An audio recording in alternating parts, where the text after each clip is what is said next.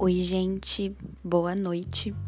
Meu nome é Amanda e eu queria falar um pouco sobre as dificuldades que a gente vem enfrentando devido a esse momento da pandemia.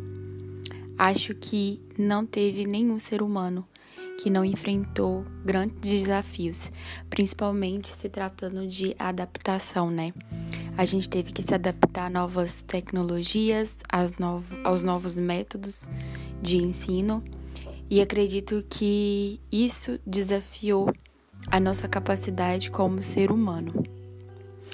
Nós tivemos que buscar novas formas de nos reinventarmos, mas isso de alguma maneira nos influenciou, né, para a gente poder ir mais à frente e aprender coisas novas, métodos novos e eu espero tirar grandes lições como já tirei desse momento.